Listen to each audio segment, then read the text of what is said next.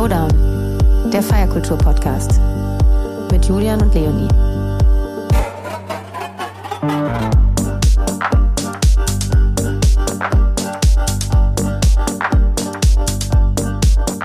Diese Episode wird präsentiert vom neuen Hospitality Podcast, Zip Podcast zur Zukunft der Hospitality.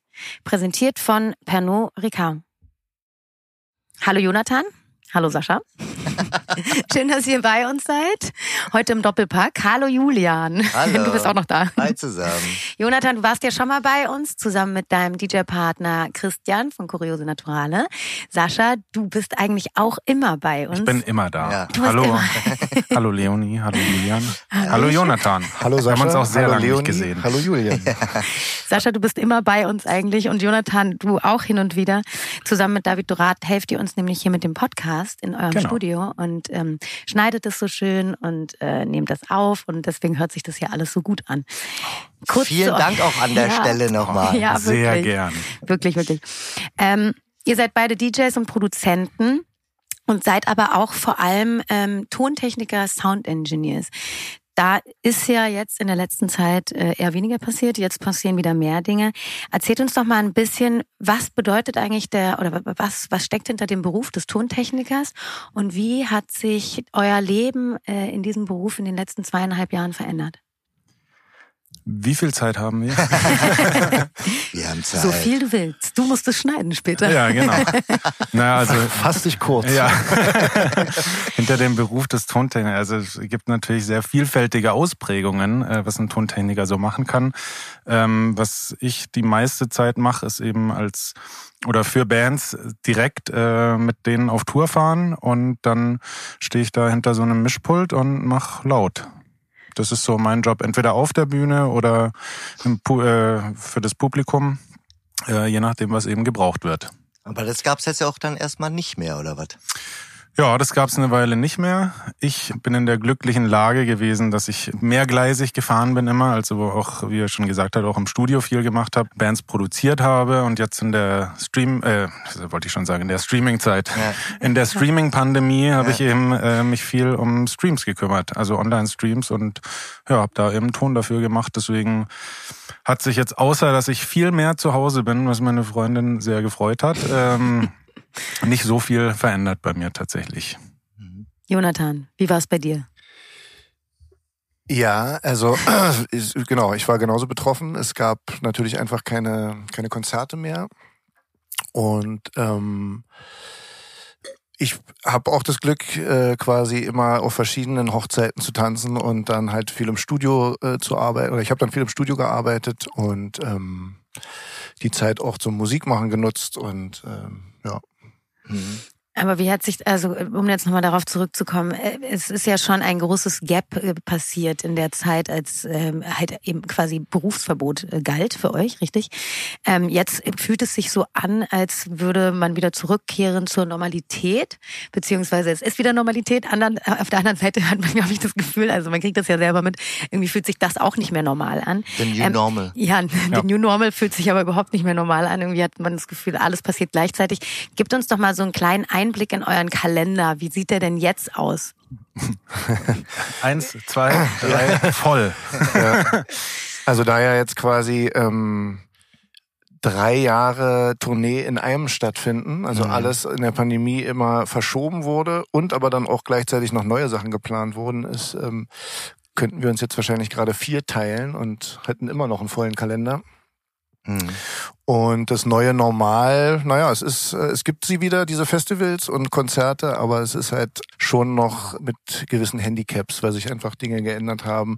Die Pandemie halt auch noch nicht vorbei ist. Äh, Das hängt halt die ganze Stimmt. Zeit am seidenen Faden. Vergisst Also- man immer wieder irgendwie, ne? So, und es, ist halt da. es fallen halt Konzerte aus, weil einer der falsche oder die falsche Corona bekommen hat. Und ähm, das, das reißt die ganze Zeit mit. Mhm. Ist ja eigentlich auch schwieriger geworden, sogar für alle dann jetzt auch aufzupassen noch. Also es war ja eine Zeit lang so, wo alle aufgepasst haben, aber jetzt gerade irgendwie aufzupassen ist ja fast unmöglich, oder? Also, Ja, und vor allem, man fällt ja dann auch wieder in so alte Muster zurück, wo dann vor Natur zum Beispiel gesagt wird, okay, wir müssen jetzt alle aufpassen, wir müssen alle in einer Bubble bleiben und es mhm. äh, gibt keine Gäste backstage und dann mhm. kommt man auf die erste Show und dann sind natürlich ist der komplette Backstage ja. voll mit Gästen und man Haben denkt so, das war bei uns nicht so. Okay, naja, also bei mir war das jetzt so oder bei meiner äh, letzten Tourproduktion und da denkt man sich natürlich schon so, hm, mhm. Das ist jetzt irgendwie schwierig. Ich soll aufpassen, mich testen, achte darauf, dass ich in meiner Freizeit, also quasi zwischen den Wochenenden, auch mich möglichst wenig ähm, naja, Gefahr will ja. ich es jetzt nicht nennen, aber möglichst wenig anderen Leuten aussetze, um eben diese Produktion nicht zu gefährden. Mhm. Und ja, dann ist es aber doch so, dass man da ankommt und es ist irgendwie alles wie immer. Mhm. Ja, krass. Und hat man jetzt das Gefühl, ähm, aufgrund dieser letzten zwei Jahre ähm, auch wieder viel aufholen zu müssen, also extra viel Gas geben zu müssen? Oder ist das, ähm, ist man eher wieder in dem Trott wie vorher? Ähm, was meinst du mit Gas geben? Keine. Auf welcher nee, Ebene? Es, es, es ist tatsächlich ja. äh, ähm, ja, also diese Sorge, die da so ein bisschen mitreißt, äh, dass es halt ähm, jeden Moment vorbeigehen kann, habe ich das Gefühl, führt schon dazu, dass alle ein bisschen konzentrierter sind, ein bisschen erstmal auch wieder so reinzukommen. Ne? Also auch wenn man das jahrelang vorher gemacht hat, ähm, ist es schon so, also so click back to normal. Klar, manchmal fühlt es sich so an, als wenn es gestern gewesen wäre, mhm. aber ähm, äh, ja, also wie gesagt, auch dieses, wenn Leute krank werden oder nicht, oder halt einfach aussteigen müssen, weil sie halt positiv getestet wurden, wird ja erstmal versucht, äh, dass man das irgendwie kompensiert. Und mhm ja, wenn man dann auf einmal zwei Jobs macht an dem Tag, das ist es besser, wenn man nicht so verkatert ist. Mhm. Das meintest du, oder? Ja, genau, das meinte ich. Da würde ich auch echt gerne noch mal reingehen. Da greife ich jetzt ein bisschen vorweg, aber egal. Also ich stelle mir das wirklich sehr, sehr schwierig vor, wenn man sich jetzt so eine große Tour vorstellt, wie, keine Ahnung, sagt mal irgendwie ein krass, also wenn jetzt so ein Herbert Grönemeyer oder Rolling ähm, Stones, Rolling, Pearl Jam haben gestern gespielt. Also, wenn da jetzt ein Corona-Fall ne, stattfindet, von jemandem, der unabdinglich ist und wirklich unersetzbar ist in dem Moment, Moment. Und ähm, man hat das ja jetzt auch mitbekommen, dass es momentan sehr, sehr schwierig ist. Die das Ping, Entschuldigung, das Ping ich musste jetzt mal ganz kurz. Ich, ja, es tut mir leid, ich, mein Rechter vor mir hat leider gerade noch einen Ton von sich gegeben. Ich entschuldige mich. Das kann man auch nicht rausschneiden, weil du es während du geredet hast. Ja. So, jetzt haben wir den Salat wieder. Scheiße. Okay, ich fange nochmal von vorne an. 3, 2, 1. Nee, aber ich stelle mir das tatsächlich sehr, sehr schwierig vor, wenn man dann jemanden hat, wie euch beispielsweise oder ein Rigger oder keine Ahnung was, jemand, der da einfach auf dem ähm, Feld allein, alleine steht, ähm, den zu ersetzen, jetzt auch gerade zur aktuellen aktuellen Situation, wo um jeden ge, ge, gebuhlt wird, der irgendwie was machen kann auf Natur. Ne? Wir sind alle unterwegs, wir haben gerade Festivalsaison, Tour, Toursaison. Ja. Also wie geht man dann damit um? Ähm, ich kann nicht sagen, wie man damit umgeht, weil es ist zum Glück, also mir jetzt noch nicht passiert. Aber es geht ja, ich würde uns da jetzt gar nicht so hervorheben. Es ist mhm. ja jetzt zum Beispiel im Juni, was einer viel nicht profan, ja, an einer profaneren Stelle, da äh, wurde ein Festival abgesagt, obwohl die Leute schon am Anreisetag auf dem Platz waren, mhm. auf dem Campingplatz. Und das wurde einfach abgesagt, weil die Security-Firma 150 Securities nicht äh, stellen konnte. nicht stellen konnte. Ja. Und dann wurde den Leuten gesagt, tut uns sehr leid, aber ihr müsst jetzt leider wieder gehen. Krass. Also da würde ich jetzt nicht irgendwie Operator oder ein Rigger oder so jetzt da äh, eine, eine exponierte Stellung mhm. geben. Mhm.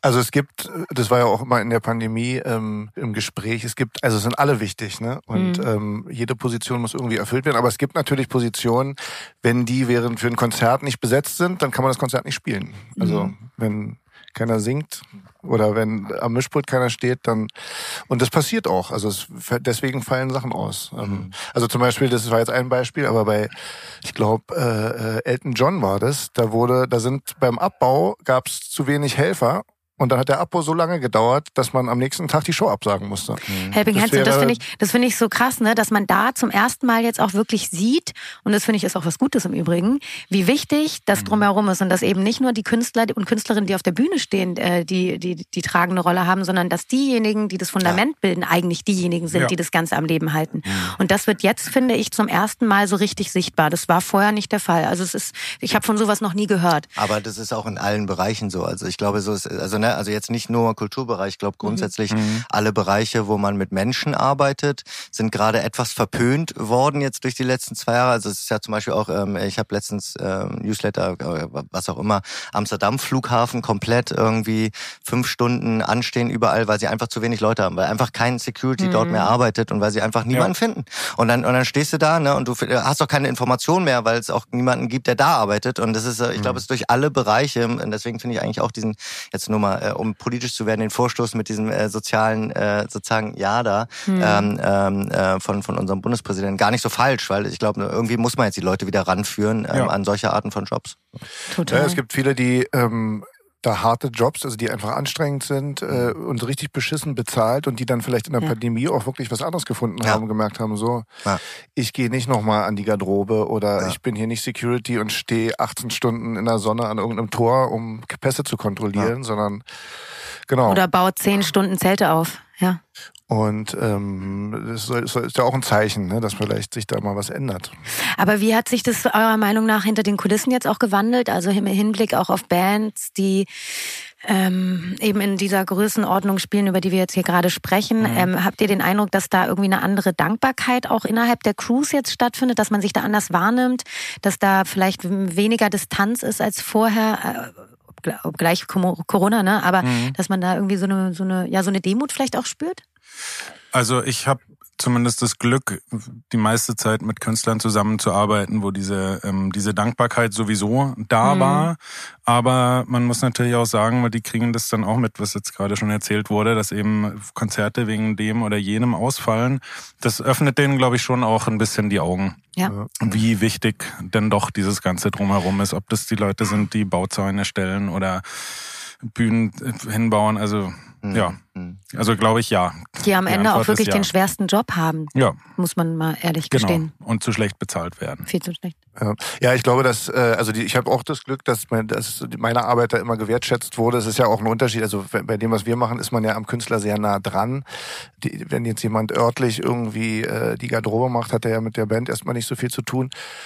Aber die, über all diese Positionen, man merkt jetzt, dass die Verantwortlichen dafür, also Künstler, aber auch Booking-Agenturen und Managementsveranstalter, dass die natürlich versuchen, die Leute zu binden, die es noch gibt. Ne? Mhm. Ne? Und äh, da wo früher halt äh, äh, über Geld zu sprechen dann eher schwierig war, da ist jetzt schon mal, man merkt, es ist einfach jetzt, man hat eine andere Verhandlungsposition. Ne? Mhm. Man kann einfach sagen, also man hat dann steht, steht da jetzt schon mal besser da und das ist eigentlich auch eine positive Entwicklung. Mhm. Ja. Finde ich auch.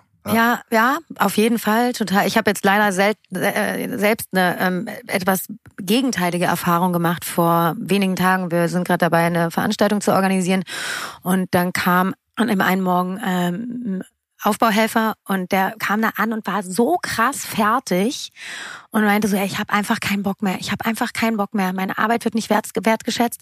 Ich stehe seit vier Uhr auf den Beinen, weil ich in der Hitze einfach nicht arbeiten kann. Mhm. Dann komme ich da an bei den Kunden, die lassen mich zwei Stunden warten, weil sie ihre Gäste noch zwei Stunden auf der Terrasse sitzen lassen wollen und eben nicht nach drinnen shiften, sodass ich da das Plastikzelt aufbauen kann. Mhm. Und das ist, da musste ich echt irgendwie schlucken und dachte, das ist halt krass. Und so vergrault man sich dann leider doch die Leute. Und das finde ich schade, dass es bei vielen Leuten, also gerade sage sag ich mal an den untersten Positionen, wenn man das jetzt so nennen darf. Ich mhm. will das jetzt gar nicht irgendwie hierarchisch darstellen, aber dass das dennoch jetzt irgendwie, also ihr sagt gerade das Gegenteil, aber es gibt eben auch ähm, ja. in der negativen ähm, Variante auch äh, Fälle. Ich glaube auch, dass äh, gewisse Auftraggeberinnen da äh, nicht unbedingt äh, jetzt menschlicher geworden sind, ja. sondern dass sie einfach, also diese, diese, dieser Gedanke, Menschen, die solche Arbeit machen, sind halt schnell austauschbar. Aber mhm. es gibt halt niemanden mehr, den man tauschen kann. Ja. ja. Da, daher kommt dann diese Demut, aber die ist vielleicht nicht immer wirklich äh, äh sozial, das stimmt. Ich meine, man muss ja auch sagen, wenn man jetzt mal die Branche an sich sieht, also jetzt auch einfach die Künstler, die Acts, die Labels, die Booking-Agenturen, ähm, die ganzen DJs, äh, also ne, so, so, und es ist ja nicht einfacher geworden jetzt. Es ist jetzt ja so, dass halt viele, vieles nachgeholt werden muss, vieles mhm. Ist mhm. aufgeschoben worden, wie du auch schon selbst meintest, irgendwie ein Jahr erleben wir jetzt gerade, dieses eine Jahr ist quasi drei Jahre in einem und alle wollen auf Tour und es, äh, es geht nicht mal für alle, weil du, du hast nicht, keine Ahnung, du hast die, die, ähm, du, äh, du hast die, die Autos nicht mehr, die Busse, die, was auch immer du alles brauchst, ähm, gibt es nicht so wie Sand am Meer und, äh, und dann gibt es natürlich welche, die in einer besseren Position sind, weil sie entweder Stars sind oder ihre Tickets vielleicht schon verkauft haben und andere, die jetzt irgendwie gerade versuchen, vielleicht auch als Newcomer irgendwie an den Start zu kommen, aber es halt eben nicht schaffen, weil diese ganze Aufmerksamkeit, diese ganzen Gäste auch gar nicht da sind. Ne? Also das heißt, mhm. ich glaube, es ist ja auf allen Ebenen so, dass schon auch zum einen natürlich vielleicht ähm, jetzt wieder ähm, einiges mehr wertgeschätzt wird, aber mhm. trotzdem noch viel, viel Kampf und Competition sozusagen da ist. Ja, haben wir ja gerade auch drüber geredet, Festival, Stichwort, ja. ne? Also, dass einfach viele Festivals gerade total darum kämpfen, überhaupt ihre Karten loszuwerden. Clubs auch, ne? oder? Na, alles, was jetzt so neu geplant wird gerade, klar, da sitzen einfach auch viele Menschen auf vielen Tickets aus den ja. letzten zwei Jahren und ähm, ob das jetzt eine Geldfrage ist, dass sie nicht noch mehr kaufen, weil man geht ja jetzt auch nicht unbedingt dreimal die Woche auf ein Konzert. Ja. Und, ähm, mhm. ich glaube auch, jetzt ist es quasi in unserer Branche so, es ist halt extrem viel los, man ist hat viel zu tun, aber ich habe auch ein bisschen die Sorge, dass dadurch jetzt irgendwann auch wieder ein Loch entsteht, ne? Mhm. weil jetzt touren alle gleichzeitig mhm. und äh, man kann sich halt nicht vier teilen, sondern ähm, eigentlich wäre es schöner, dass wenn man das, was man jetzt in einem Jahr macht und das, was man alles absagt, auch über die nächsten drei, vier Jahre so weitergeht. Ja.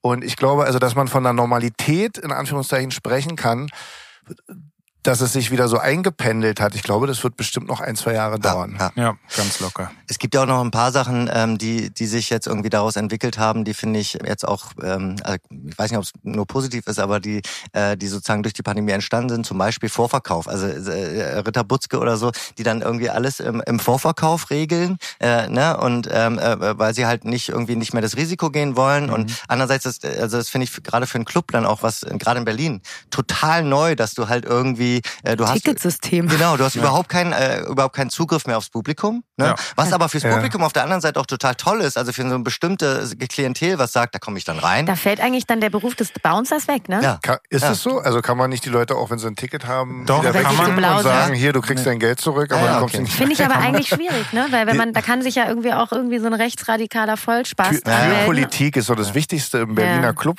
Ja, aber ich finde es ganz Einzige, also, was noch funktioniert. Aber ich finde, ich finde die, ähm, die Entwicklung finde ich eigentlich ganz positiv dennoch. Also das ist so ein bisschen so, weil ich, also man versteht es, weil es muss vielleicht jetzt anders sozusagen gerechnet werden und irgendwie ne, anders ähm, mit Risiko umgegangen werden. Auf der anderen Seite hat sogar auch ganz positive Aspekte für ein bestimmtes Klientel so. Und das finde ich eigentlich gar nicht so falsch.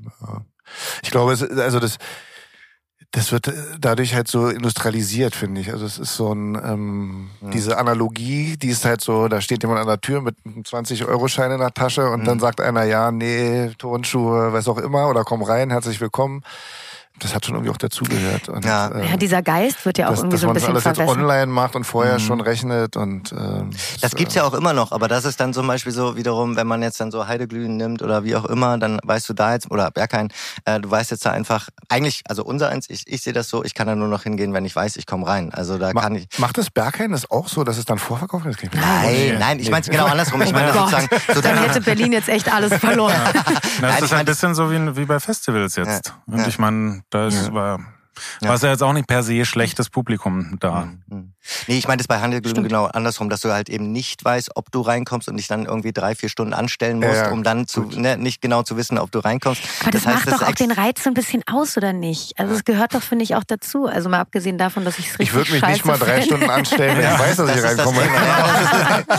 aber äh, um jetzt nochmal kurz hier ein anderes Thema aufzumachen. Ihr seid sozusagen Künstler und aber auch hinter den Kulissen ähm, aktiv. Was nehmt ihr da jeweils äh, mit raus? Also sozusagen den einen Job in den anderen. Lernt man da was draus? Kann man davon zehren? Ja, also ich sag mal, der, die Beschreibung eines Produzenten, einer Produzentin ist ja quasi schon ein Hybrid aus Techniker und Musiker. Und deswegen ist das gerade bei der Musik, die wir machen, so nah beieinander, dass das ähm, ja, und das ist also auch wenn man als Tontechniker jetzt bei einer Band arbeitet, also wenn man Musik mischt, ist ein musikalisches Verständnis schon immer wichtig und gut. Hm. Ja, aber ich finde trotzdem. Voraussetzung, oder? Ja, ja. Man sollte Noten lesen Kommt können. An, Der Quintenzirkel ist ein Vorteil. Nee, das, das nicht. Ich finde, man muss nicht Noten lesen können, aber man muss, man muss ein Gespür oder noch viel wichtiger, man muss den Geschmack verstehen, was ja. man da macht. Vor allem, wenn man für andere äh, Künstler eben deren Musik interpretiert, ist es ja Und ich finde es trotzdem, äh, es ist Fluch und Segen zugleich. Auf, auf beiden Seiten zu stehen? Genau, auf beiden Seiten zu stehen, weil klar könnte man sagen, hey, du hast jetzt schon irgendwie seit 16 Jahren Musik für andere Menschen produziert. Es müsste dir doch eigentlich total einfach fallen, jetzt deine eigene Musik zu produzieren. Das ist überhaupt nicht so. Mhm. Weil ich selber bin quasi mein größter Kritiker und wenn man Musik für andere Leute produziert oder für andere Künstler produziert, hat man da so einen gewissen Abstand. Und, Und wenn hat scheiße ist, ist es dir egal. Nein, nee, nee, nee, nee, so meine ich das gar nicht. Aber man hat da einfach einen gewissen Abstand dazu. Mhm. Und wenn es sein eigenes ist, dann kann man eben nicht mehr, also dann ist die Entscheidung nur bei einem selbst. Ja. Spielst du deine So- eigenen Tracks, Ja. Jonathan? Nee, also ja schon, aber ich werde immer ein bisschen stockig dann, weil ich fange fang dann immer an, das so zu, also zu analysieren und zuzudenken, Ja. oh, die Head ist doch zu laut. Da hätte man deswegen, fällt es mir leichter, einfach Genau. Musik von Jetzt anderen zu tanzen die spielen weniger als DJ. als vorher. Scheiße. Na, man, man, man verliert sich dann eben in so Details, die man eben, wenn es nicht sein eigenes ist, äh, Einfacher ist der Abstand. Genau, Ja. genau. Die sind dann, wo man ganz klar sagen kann, das ist jetzt einfach gerade nicht wichtig. Also Mhm. ob jetzt die Hi-Hat zu laut ist oder zu leise, das ist darum. Man hört es als Zuhörer, hat man einen anderen Genau. Blick oder ein anderes Ohr, Genau. genau. Und analysiert das halt nicht, sondern man hat äh, einen Gesamteindruck davon und h- hört nicht in irgendein Detail und sagt so. Genau. Ich habe das ja die ganze Zeit bei, bei Werbemusik ähm, äh, in meinem Bereich, da sind äh, auch viele Künstler einfach mal dankbar, auch wenn es äh, ein scheiß Briefing ist, aber einfach so dieses von sich weggehen und Mhm. auf was zu arbeiten mit so einer Vorgabe, mit so einem Ziel, ist manchmal einfach total dankbar. Und sich Eine dann so, Auftragsarbeit. ja, Ja. naja, ist ja, Ja. wirklich so. Also es ist einfacher, als wenn du sagst, weißes Papier, was mache ich jetzt? Naja, das Ne? ist ja das, was aus dir kommt. Das ist ja dein Gefühl, das ist ja dein Geist und deine Idee. Und wenn die Idee scheiße ankommt, dann wirst du ja konkret kritisiert. Und das ist, glaube ich, das, wo viele ein- Ego-Problem mit haben Mhm. auf der einen Seite und auf der anderen Seite natürlich auch, man macht sich ja verletzlich. Ja. Man macht sich auf und dann wird gern gefällt es nicht oder es wird gar noch kritisiert, laut oder wie auch immer.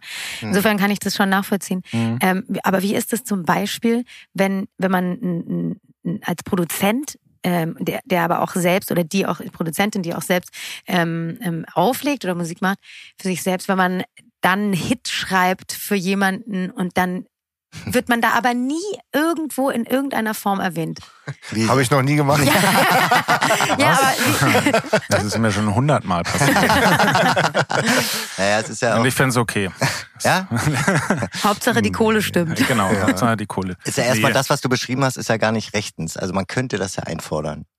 Dass der Name drunter steht, meinst Ja. du? Tut er ja auch. Ja, Also ja. wenn man es wenn man's recherchieren würde, dann Ja. würde man schon immer rausfinden, wer das produziert hat. Ja. Aber will man es dann nicht auch selber spielen? Ach so, das. und sich den Applaus abholen. Ist das nicht auch so ein bisschen Teil des Künstlers oder der Künst- Künstlerin, dass das, das zum, zur Bezahlung der schlechten Berliner Clubbezahlung dazugehört?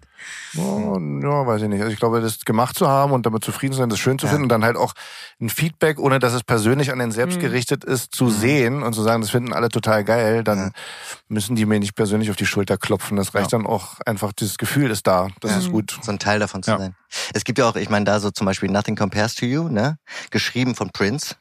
Und er gibt es zu Sinead O'Connor. Mhm. Und man kann schon dann sagen, wäre es jetzt dieser Song geworden, wenn er es nicht jemand anderen gegeben hätte? I don't know, wahrscheinlich nicht. Das kommt auch Und noch das- dazu, genau. also- Wenn man, sobald Ja, ja, jemand stimmt. anders mit im Raum sitzt, Genau. Äh, hat es einen Einfluss, der nicht da ist, also der nicht da wäre und der, der, der, garantiert auch was verändert. 100 Pro, Das ja. habe ich übrigens erst letztens erfahren, dass das so ist. Ja. Das wusste ich nicht. Ist Ich krass, wusste es ne? nicht, weil das Krass. so ge gebrandet ist. Ja. Das Sinead. äh, äh, ist völlig krass. Ja, ja. Aber es ist ja auch vielleicht so, dass wenn man selber diesen Song unter seinem Namen dann rausgebracht hätte. Darf ich euch noch was einschenken? Oh, gern, gern. Richtig. ist eine Ja, richtig damit. angenehme Temperatur. Wir brauchen Ja. unbedingt eine Es ist, es, ist, Klimaanlage. ja, es ist wirklich hot. Es ist- der Schweiß fließt, der Ja. Wein auch. Jonathan zerfließt auf jeden Fall Wir vor machen- unseren Wir Augen. machen Weißwein Aufguss. Sascha auch. Ja. Ich glaube, ich bin die Einzige. Ja, Ja. genau, wir machen Weißwein auf. War gerade jemand am Erzählen oder kann ich wieder den nächsten Übergang schaffen? Ich habe nämlich gerade, wir sind nämlich gerade so ein bisschen ja bei dieser künstlerischen Arbeit gewesen und wir machen ja heute so ein bisschen das Thema Behind the Scenes auf our Podcast. Wir sitzen hier quasi in eurem Studio im Holzmarkt. Wie ist es denn hier so zu arbeiten äh, mit den ganzen Kapalken, äh, die hier auch so sitzen und äh, feiert man dann etwas mehr, weil äh, weil vielleicht doch etwas draußen etwas Party mehr los ist oder? Also ich liebe das ja. ich habe damals vor einigen Jahren, vor vielen Jahren, äh, als Praktikant in einem Tonstudiokomplex in München angefangen oder gelernt oder wie auch immer man es nennen will. Und ich fand das da total cool, weil das war eben auch so ein Komplex, wo ich weiß nicht 15 Studios, davon vier große und ein Sack voll kleiner äh, Projektstudios. Und das habe ich auf jeden Fall geliebt. Einfach diese Gespräche beim Kaffee oder auf dem Gang oder dann ist man mal dahin gegangen, wenn man irgendeine Frage oder unsicher war, dann geht man dahin und fragt den oder die mal. Das hatte ich dann lange Jahre nicht mehr. Und jetzt bin ich hier seit, ja, ich weiß gar nicht, seit zwei Jahren hm. bin ich, glaube ich, hier dazu gestoßen, aufgenommen worden. Und ich genieße es total, dass man hier einfach, ja, schön. Du hast auch direkt mal aufgeräumt hier in dem Studio. Ich, ja, ja, nee, ich habe schon kurz, ich, ich komme erstmal immer Total irgendwo an. Schmöcke reingeschleppt. Jonathan rollt mit den Augen, aber du hast es einmal umgedreht. Ja, aber ich, äh, ich gucke mir ja trotzdem äh, in meinem Leben immer erstmal, wenn ich irgendwo Neues dazukomme, gucke ich mir das mal an und gehe dann nicht gleich mit der groben Kelle drüber. Erst und, aber Wochen. erst nach zwei Wochen. Ich habe auch nicht mit den Augen gerollt und Sascha ist eine unglaubliche Bereicherung für dieses Studio hier. Oh. In allen Aspekten. Oh. und wie muss man sich sonst, also die Arbeit hier so, also eigentlich ganz normal, äh, ganz normale Studioarbeit oder ist es schon irgendwie ähm, ein, ein eigener Vibe? Ich, naja, also da hier ja äh, nur 90 Prozent nicht unbedingt Auftragsarbeiten ja. äh, äh passieren, sondern oder sagen wir mal zu 70 Prozent. Wir machen schon auch hier und da Sachen, also wie zum Beispiel euren Podcast ja. oder dass man Sachen hier mischt, die von anderen Leuten sind oder da so. Da fällt man direkt unangenehm auf, wenns Fenster auf ist. Aber wenn es ums Geld geht. eigentlich, eigentlich äh, machen wir in erster Linie seine eigene Musik hier ja. und äh, das ist das ist einfach nicht normal. Ja. Es ist immer irgendwie so, wie man gerade. Das Gegenteil. Ist auch nicht immer normal. gleich. Mal sitzt man hier vormittags und trinkt dabei Kaffee, mal schlägt man sich die Nächte um die Ohren. Und, ja. sitzt und dieser vormittags Ort, immer noch hier. Dieser, ich musste vorhin sehr lachen, als ich deine Freundin Jude draußen am Balkon gehört habe. Ja, aber wenn du jetzt mit Jonathan hier sitzt, dann kann ich mich ja darauf einstellen, dass du erst morgen früh nach Hause kommst. Das hat sie gesagt. Zu dir. ja. Und ähm, ähm, ihr seid jetzt sozusagen. Was machst du denn nachher noch? Weiß wohl meine Freundin besser als ich. genau, da sind wir nämlich bei dem Thema, weil ihr habt jetzt sozusagen, also ich sag mal, eigentlich mindestens drei Hüte auf, ne? Also so, sozusagen die Projekte, ähm, äh, dann Gigs auch noch, die man selbst auch spielt, also nicht nur mit anderen, sondern auch selbst und natürlich auch noch Produktion. Was bleibt da noch übrig für euch? Also ist es ist dann nicht das, das Privatleben auch weg oder wie muss man sich das vorstellen? Urlaub in Griechenland. ja, momentan ist äh, da ist da nicht viel. Ja, es ist leider so. Also das heißt leider. Also das ist ähm, momentan so viel, dass ich äh, manchmal denke, ich bin froh, wenn September, Oktober ist, was natürlich voll bescheuert ist, weil man soll mal die Zeit ja auch mitnehmen und bewusst. Äh, aber so ein richtig, also ich merke das auch, das ist aber auch eine persönliche Sache, so ein extrem voller Terminkalender nervt manchmal auch ein bisschen.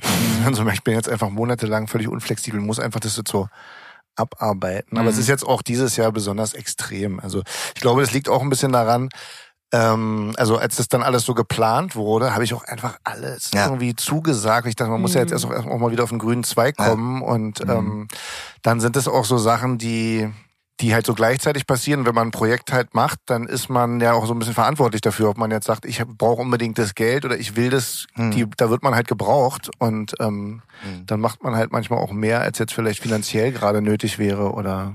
Hm.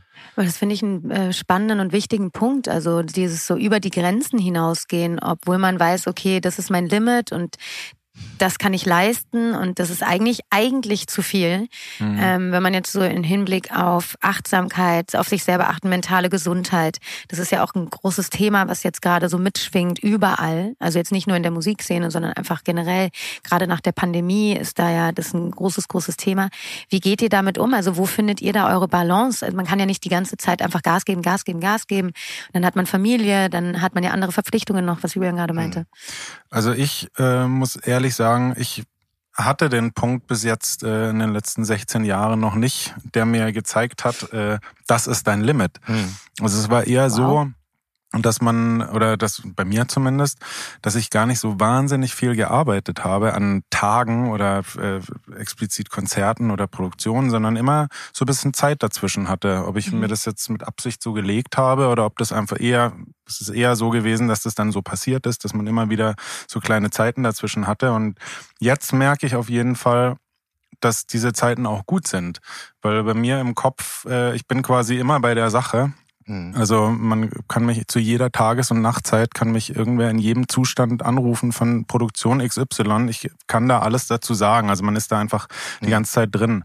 Und jetzt ist es schon so, dass man diese Pausen eben nicht mehr hat. Aber mhm. ähm, ich denke auch, dass das auf jeden Fall irgendwann wieder anders werden mhm. wird. Ich sehe es jetzt noch nicht problematisch. Also ich bin noch nicht am Limit. Mhm. Und habe aber ähm, zum Beispiel Anfang des Jahres, wollte ich vorhin noch sagen, wo es so um die Planung ging, da hat man so viele Anfragen gekriegt. Und das war alles noch so, oder sagen wir mal Ende letzten Jahres, war das ich habe für dieses Jahr, glaube ich, weiß nicht, 220 Showanfragen mhm. gehabt und irgendwann habe ich dann das auch so so gesehen, so, so ein bisschen lapidar gesehen und habe gesagt, das wird eh nicht stattfinden und habe dann halt zugesagt, ja, zu sehr Gerade zugesagt. zu der Zeit wusste man Und irgendwann war dann so mal im Februar war dann so okay, scheiße. Point of no return.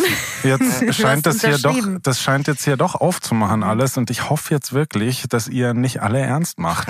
so ist es zum Glück gekommen jetzt eine schwedische Band, von der habe ich 80 Showanfragen für dieses Jahr. Ja. Die haben jetzt zum Glück jemand anders gefunden.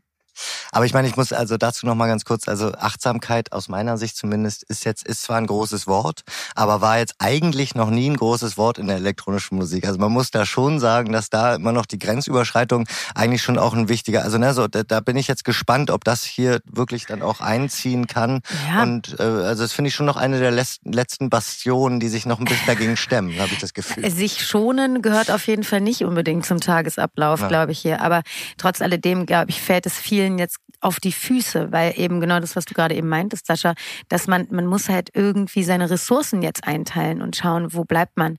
Aber ich glaube, Jonathan wollte dazu was sagen, weil er weiß es besser. also ich, ich habe meine Grenzen schon kennengelernt ja. und ähm, das, äh, also ich spüre dann einfach, ja, es gibt so Warnschüsse, die mir sagen, okay, bei der jetzt gehst du schlafen und ja. bleibst nicht mehr wach oder ja. gehst nicht mehr mit auf die Party oder ähm, ähm, dann ist es auch äh, bei mir auf jeden Fall ein Unterschied, ob man jetzt als DJ gerade tourt oder äh, mit irgendeiner Bandproduktion, wo man doch, ähm, wie soll ich sagen, eine, eine andere Verantwortung, aber da sind schon so Abläufe, wo es hilft, fit zu sein. Mhm. Ja, das ist dann einfach so eine Entscheidung. Also, dass man ich, ich merke halt einfach, wenn ich, wenn ich an so eine Grenze komme mhm. und äh, habe dann meine Strategien, äh, wo ich Kraft sammeln kann oder wo ich sozusagen eine Regeneration habe und äh, Genau. Und ich würde dir auch widersprechen, was das in der elektronischen Musikszene, es gibt so viele Künstler, wo ich das beobachte, dass die halt irgendwie in so einem, wir müssen so, ich muss so viele Gigs wie möglich an einem Wochenende mhm. Spiel wahren haben und die dann halt auch, äh, die gehen, die feiern da nicht, ja. sondern die reißen halt so das ab und zwischendurch wird kurz meditiert und das hat Wasser Julian getrunken. gesagt. Ja. Achso, dann hast du das, dann muss ich, dann muss ich dir widersprechen. Wir haben es beide also, gesagt.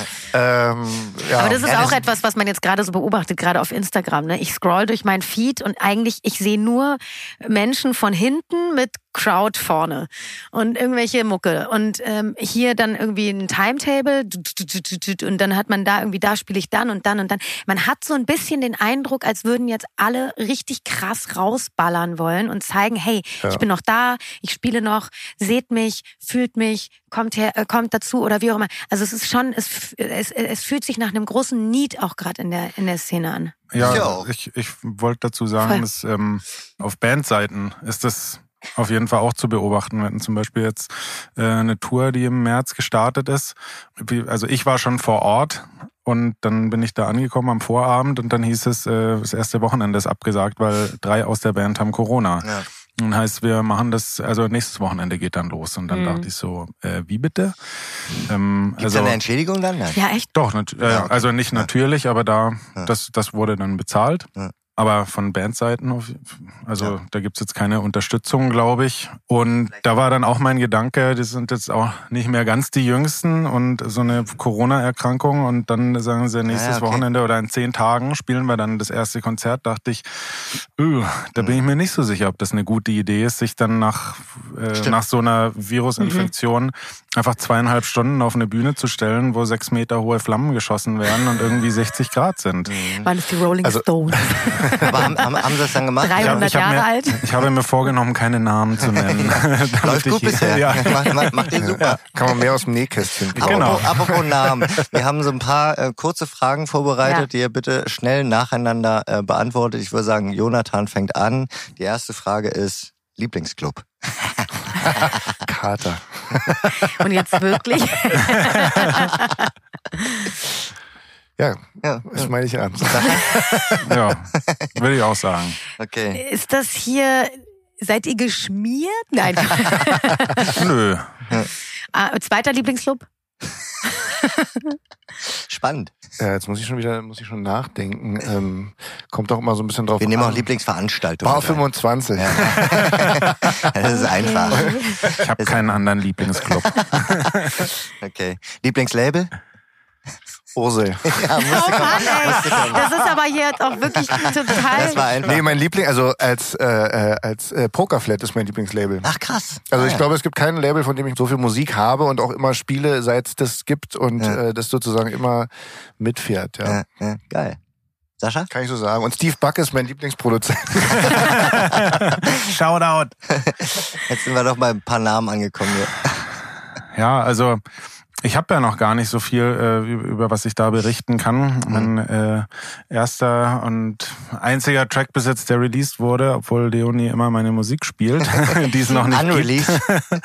ist auch bei Ursel. Froschmann Ja. und äh, Besenfall. Ja, genau. Die gehen richtig ab. Gestern müssen, im, die im uns aber auch so Ritter, nennen. Ja. die Leute Das sind durch zeichnet einen guten DJ auch aus, dass er Musik spielt, die andere nicht haben. Ja, Genau. So, da mal, ich, ich, ich mach's quasi anderen DJs und mir selbst auch einfacher. Die hatten das hat, meine Musik hat sonst niemand. Danke. Dann haben wir, kommen wir zum letzten Punkt. Lieblingsplatte. Lieblingssong. Nee, Lieblingsstadt Lieblingstrack. fehlt noch. Ja, Lieblingsstadt habe ich jetzt geskippt, dachte ich. Nee, ist nee, nee, langweilig. nee, nee. Ja, okay, mach. Lieblingsstadt Berlin. Ja, leuchtet ja ein. Ich meine, Also äh, Lieblingsstadt für elektronische Musik, beziehungsweise für das Gefühl von ja, Ausgehen und Ja, ja. Zelebrieren, erleben. Ja. Jetzt wird's dann noch einfacher. Ja. also ich glaube, mein, mein schönster Gesamteindruck äh, war in war Beirut. Ah, krass. Ja. Oh. Da will ich ja unbedingt mal hin, da war ich noch ja, nie. da war ich auch noch nicht. das muss wundervoll Mhm. sein. Warum ist es da so schön? Also erstmal die, ähm, also die, dass dieser dieser Schmelztiegel von verschiedenen Kulturen und äh, ja Kulturen sage ich jetzt mal und natürlich, dass da auch so viele Religionen irgendwie gleichzeitig stattfinden und es trotzdem so eine so eine unheimlich Hm. Krasse Atmosphäre da herrscht und da einfach viel gefeiert wird, gut gegessen wird. Äh, Aufbruchstimmung, also so, Ja. ne? Also dieses Ja. auch ein bisschen, ja, ich, ja. also es ist total verrückt einfach, wenn man das, also da passiert so viel gleichzeitig und so dieser, Hm. sagt man nicht, also was, was ist der, der nah, nee, der, der, das Paris des Nahen Ostens, das sagt man, glaube ich, über Beirut. Und das, wenn man dann da ist, das ähm, Hm. trifft zu, ist eine gute Beschreibung. Wobei Paris ja mittlerweile sehr kommerziell geworden ist, muss man Ja. dazu sagen. Ich glaube, als dieser Satz äh, äh, entstanden Da war Paris ist, noch war cool. Paris noch richtig cool. ja. Wow. Ich hoffe, das Das hat man war gehört. unser Jingle, den haben wir jetzt neu. Ah, Nee. ja, Ähm, war aber das- ein ganz guter Sample, fand ich. Das ist, ich glaube, das hat auch. niemand gehört außer uns. Okay, dann Wird haben da wir nicht es einfach gehört. mit aufgenommen, glaube ich. Ja, vielleicht doch. Ja, okay. Sascha, äh, Lieblingsstadt? Lieblingsstadt? Na, ich habe mir ja auch ausgesucht, in Berlin zu leben. Also ich sag mal so, München ist es nicht. Da bist du weg. Genau, da bin ich weg. Dann machen wir die Lieblingsplatte noch. Oh, das ist echt schwer. Ich habe keine eine, ich habe nicht eine Lieblingsplatte, ich habe ganz viele Top drei. Lieblingsplatten. Welche Platte hast du am meisten und am öftesten gespielt? Den machen wir übrigens alle vier, machen wir den jetzt. Ich will jetzt, äh, So. da kann jemand anders anfangen. Ich kann, nein, Also okay, ich, ich fange an. Ja, nee, ja, ich lasse mal kurz die Hosen runter. Jetzt werde ich wahrscheinlich richtig ausgebuht, aber ich weiß noch nicht mal, wie die Platte heißt. aber äh, von Elderbrook auf der Platte, Oh. wo äh, Woman drauf ist. Ah. Das finde ich so eine geile Platte. Krass. Krass. Die ist wirklich Gott. richtig gut. genau. Äh, Also ich kann So, da leider nicht raus. mithalten. Ich habe nie mit Platten irgendwas. Äh, Hey, Platte, zu damit meine ich Track, Mann. Ja, ach so. Na klar, Track. Aber da geht es Lieblingsplatte. Achso, jetzt habe ich an die da- Platten von meinem Vater gedacht, weil mein Vater hat eine riesengroße Plattensammlung zu Hause und meine Lieblingsplatte war immer The Doors. Ach so, also, ach so. Und das hat er immer geht's. rauf ich und dachte so ein runter bisschen gehört. elektronisch. Nee, ich meine dann, schon so. Dann ruder ich zurück und sag äh, Kind of Magic von Queen. Oh. So. Oh, auch gut. Okay, dann mache ich weiter. Äh, Sky was Pink, James Holden. Uh. Das ist so, finde ich, für mich, äh, es war so, so, so eine Offenbarung damals, ich glaube, es war 2004 oder 2005. Das war so der Übergang von irgendwie äh, Minimal zu irgendwie, keine Ahnung, Melodien. Da ist alles passiert in dem Sphäre.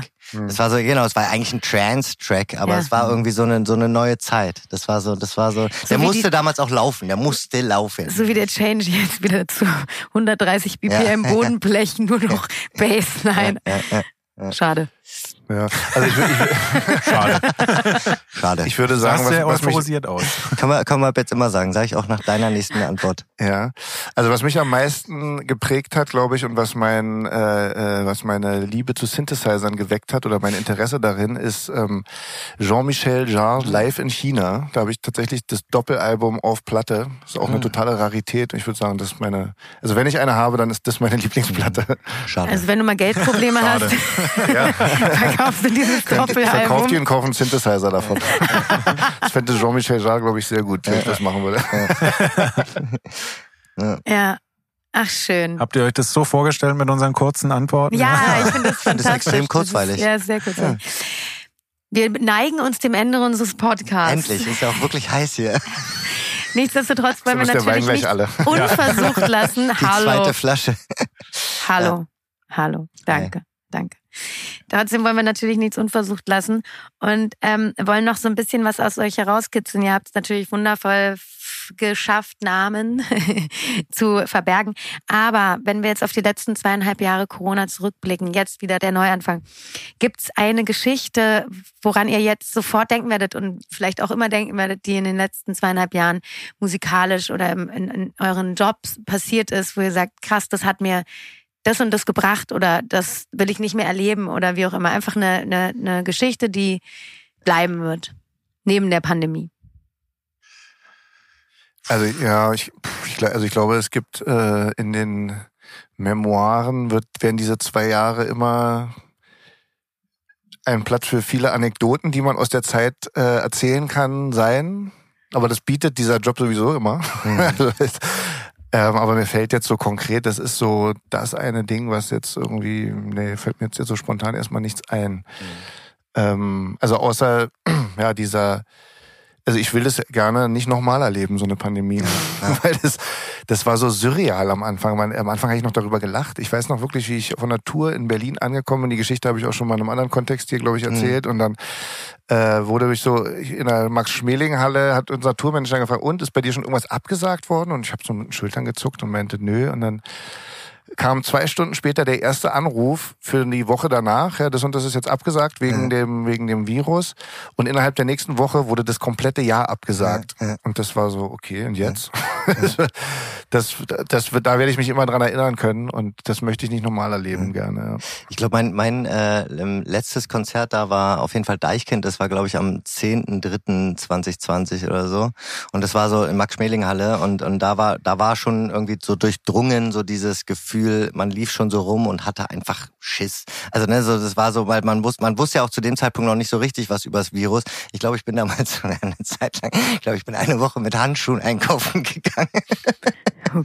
So weit ging's bei mir, weil es, weil da ging gerade rum, dass es quasi so von Türklinken übertragen wird. Man wusste es ja nicht, ne? So, Ja, das ja. war so super weird. Ich, ich habe noch eine äh, Geschichte. Ich war äh, kurz davor äh, in Marokko und ähm, da habe ich äh, so ein Video zugeschickt bekommen, wo es also so total skurril, so ein Typ über äh, die Corona-Pandemie in China berichtet hat. Mit einem Video, wo du die ganze Zeit Leute siehst, die auf der Straße umkippen und der hat davor gewarnt und es war hier so, hat man davon gehört, irgendwas ist da und es war, es gab keine Quellen, es war so ein richtig krasses Verschwörungstheoretiker-Video Mhm. und alles, was der Typ da prophezeit hat, ist eingetreten. Mhm. Das war ja auch Außer, so dass die Menschen krass. auf der Straße umgefallen sind. Doch sind sie. Also glaube ich schon, dass das auch das gab. Am Anfang gab es ja schon viele, also ob das dann die, die da gefilmt wurden, ob die gerade einen Herzinfarkt hatten oder wirklich wegen dem Virus, das weiß ich nicht.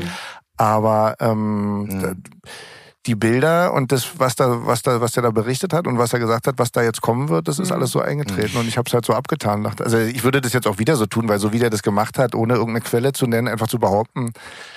Aber es, es, es war, wurde Realität. Das, Ja, das ist ja so eine so eine Urangst. Ne? Man hat äh, sehr sehr viele Filme darüber gesehen, irgendwelche Horrorstreifen oder sonst was, und man dachte sich immer, ey, wie krass wäre das, wenn das passiert? Hm. Das wird aber nie passieren, sowas gibt es nicht, das ist eine erfundene Geschichte. Und dann ist es plötzlich wahr und dann ist es so ein Once-in-a-Lifetime-Ding, ne? Und plötzlich muss man damit dealen. Ich weiß auch noch, am Anfang dachte ich, okay, krass, das ist jetzt so drei Monate und dann ist das wieder in Ordnung, dann haben wir das im Griff, weil die Leute kriegen ja die Dinge in den Griff. Ja. Und dann hat man das einfach und dann macht man einfach wieder so weiter wie vorher. Und das ist einfach nicht passiert und plötzlich hat man damit leben gelernt und plötzlich hat sich das Leben verändert und plötzlich war es einfach ein anderes Leben. Ja. Und dieses Leben hat ganz, ganz, ganz, ganz viel Schlechtes mitgebracht und trotz alledem glaube ich auch in den Menschen irgendwo so eine gewisse Form von, und wir waren vorher schon dabei, Demut wieder mitgebracht, dem Leben gegenüber vielleicht auch und ähm, realisiert, dass man eben angreifbar ist. Ja.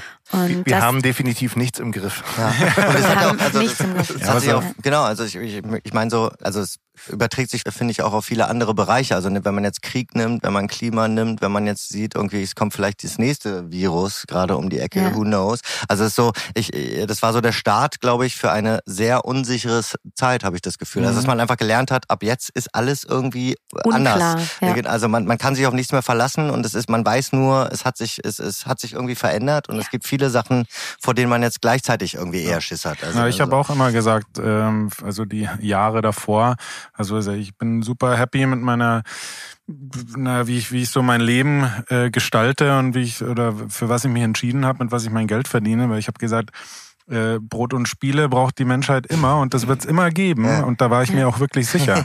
Bis hierhin Ja, eben. ja, ja. Und da hat man gemerkt, so, nee, Ja, nur noch das Brot. Wird's vielleicht, ja genau, Spiele wird's vielleicht doch nicht immer geben. Ja, ja. und man hat aber auch gemerkt, wie wichtig es ist, die Spiele zu haben. Auf jeden Fall. Trotzdem in dieser ganzen Zeit habe ich einfach andere Dinge auch gemacht und äh, mich dadurch auch weiterentwickelt. Also ich würde es jetzt nicht nur als alles schlecht sehen. Nee. Ich Oder finde, es ist auch als- was Schönes daraus entstanden. Unser glaub auch- Podcast zum Beispiel. Ja, ich glaube auch, dass viele Menschen äh, da sich ein bisschen, äh, ja, nicht umorientiert haben, aber da auch auf jeden- auf jeden Fall auch was mitgenommen haben Ja. aus dieser Zeit, hoffe ich zumindest. Hoffe ich auch. In diesem Sinne, Das sind doch fast schöne Abschlussworte. schöne Abschlussworte, aber, aber, aber, Ja. und das fragen wir ja wirklich zum Schluss immer. Was passiert denn jetzt bei euch in der nächsten Zeit? Wie kann man sich die nächsten Wochen bei euch vorstellen und was steht an? Ob auf Tontechnikerseite, Produzentenseite, DJ, was, worauf kann man sich bei euch jetzt einstellen oder worauf stellt ihr euch ein? Ja, äh, also bei mir ist auf jeden Fall Festivals, Festivals, Festivals angesagt als Toningenieur, jetzt nicht als DJ. Und da das einfach so viel ist, ähm, habe ich quasi das äh, Auflegen äh, hinten angestellt, weil es mir einfach mal darum geht, oder jetzt erstmal darum geht, alle meine Kunden und oder Kunden will ich sie nennen, meine Freunde quasi ähm, Deine die, Geldgeber. die dabei zu unterstützen. Naja, das, man, man, man, man freundet Partner, sich ja auch Partner. an über die, über die langen Jahre, denen eben zu ermöglichen, dass die Ja. ihrs machen können und weil da nehme ich mich einfach zurück. Mhm. Das steht bei mir jetzt auf jeden Fall bis Oktober erstmal an und dann sieht man weiter. Hm. Ja, genau. Also ich arbeite auch weiter meinen Terminkalender ab und äh, habe aber aus der Pandemie ähm, ganz viele Projekte, die zu 80 Prozent fertig sind und in einer Schublade liegen. Und diese Schublade habe ich fest bin, äh, mir vorgenommen, äh, bald aufzumachen und dann die letzten Nächstes Jahr. 30 Prozent drauf zu packen und Ich- dann auch wieder mehr eigene Sachen zu machen. Ja, cool. Ich habe gestern und heute auch an der Schublade von uns gearbeitet. Ja, super. Siehst du? Das, stimmt, die Schublade ist voll. Ja, also ist- unsere Schublade ist oben voll. hin. Ja, ja, ihr müsst auf jeden Fall die Schublade abarbeiten. Ja. Ihr zwei könnt ja innerhalb von einer Nacht, wie ich gehört habe, äh, ganze Tracks. Ganz viele Tracks fast Ganz viele- fertig machen, genau. Geil, Wir können in einer Nacht ganz viele Schubladen voll machen. Ja, Schön. genial. Ja, danke euch nochmal. Auf jeden Fall auch für die, für die gemeinsamen, äh, ja, fast zwei Jahre jetzt. Ja. Also mega cool. Ja, wir, wir freuen uns, äh, euch zu Gast zu haben und bei euch zu Gast zu sein. Genau. Gäste bei doppelte, Gästen. das ist doppelte Freude. Ja, herrlich. Ich freue mich auch. Danke nochmal an der Stelle. An Ja. alle. Auch David, der nicht da ist. Stimmt. Der David. Props Wo zu bist David. du? Props zu David. Der muss jetzt, äh, den, der muss jetzt die, die Aufnahme editieren. Der Der darf jetzt Der editieren. darf, ja. darf jetzt die Arbeit machen. Inklusive dem, dem Anfangsumtrunk. Im Klingklang. In diesem Sinne, Danke vielen euch. Dank. Tschüss.